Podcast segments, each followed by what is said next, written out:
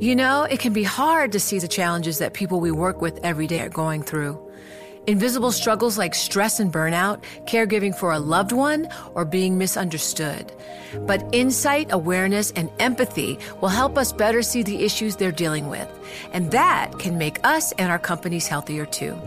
I'm Holly Robinson Pete. Join us on The Visibility Gap, a new podcast presented by Cigna Healthcare.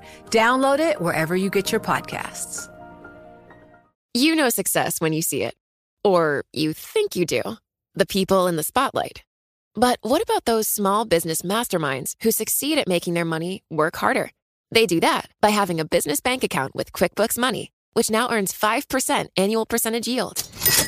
Making your money work as hard as you do? That's how you business differently. Learn more about QuickBooks Money at quickbooks.com slash 5APY. Banking services provided by Green Dot Bank, member FDIC. Only funds and envelopes earn APY. APY can change at any time.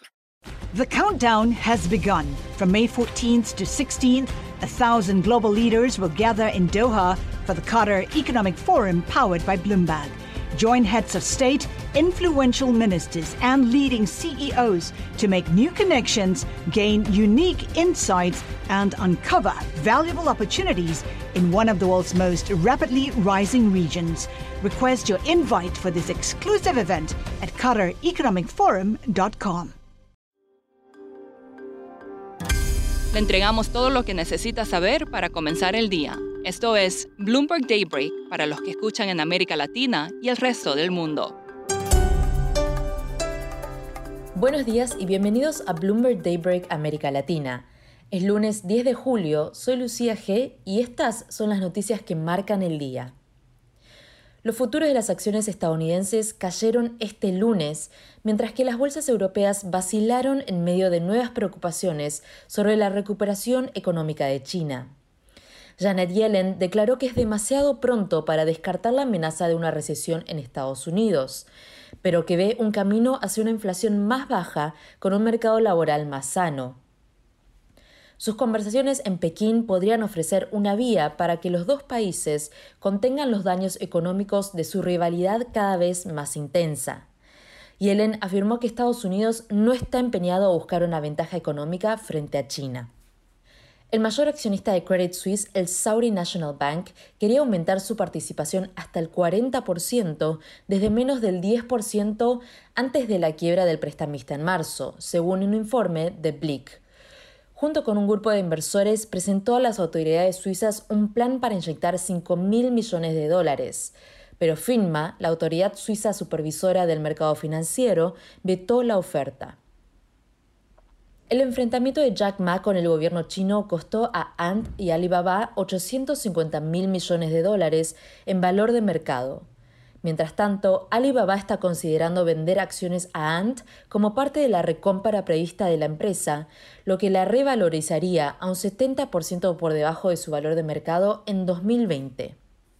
Siguiendo con América Latina, Pemex dijo que perdió la capacidad de producción de unos 700.000 barriles de petróleo, que son equivalente a más de un tercio de su producción diaria, tras la explosión masiva de una plataforma el viernes que dejó al menos dos muertos. La empresa está trabajando para recuperar la producción, según confirmó el director general de Pemex, Octavio Romero.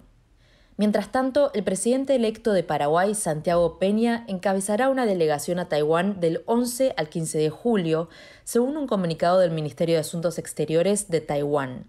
Su delegación se reunirá con la presidenta Tsai Ing-wen, el vicepresidente y el ministro de Economía. Taiwán y Paraguay celebran el 66 aniversario de sus lazos diplomáticos el 12 de julio. En Venezuela comienza a agarrar vuelo la carrera para elegir a la persona que disputaría la presidencia del país contra Nicolás Maduro. Uno de los nombres que más suena es el de Marina Corina Machado, quien, a pesar de haber visto su candidatura bloqueada por las autoridades, ha visto su popularidad subir aún más. Andreina Traigo, periodista de Bloomberg News en Caracas, nos explica más.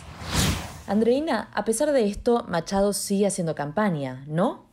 La semana pasada se informó que María Corina Machado estaba inhabilitada por 15 años, arrancando en el año 2015 2015. Eso significa que para la elección de 2024 ella supuestamente está inhabilitada y no puede correr, empezando porque ella aceptó un cargo en representación de Panamá cuando todavía era diputada, también la vinculan con todas las tramas, las que el gobierno asegura han sido tramas de corrupción del grupo de Juan Guaidó, quien otrora fue reconocido como presidente interino de Venezuela por, por más de 60 países.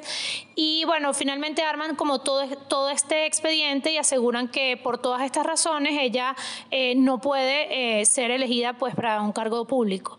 Una vez que entonces pues se anuncia esta, esta medida que pesa sobre María Corina, entonces bueno, empiezan pronunciamientos de distintos países, entre ellos el más reciente, el de los Estados Unidos, en el que básicamente Blinken lo que dice es que Venezuela está yendo en el camino contrario a lo que sería, a lo que se esperaría para tener elecciones libres y justas en Venezuela.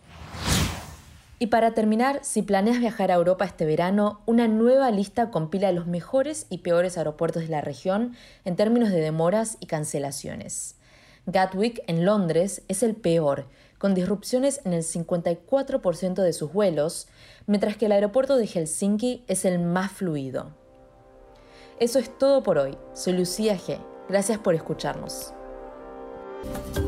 Para conocer todas las noticias que necesita para comenzar el día, revise Daybreak en español en la app Bloomberg Professional. También puede personalizar Daybreak para recibir las noticias que desee. Eso es todo por hoy. Sintonice mañana Bloomberg Daybreak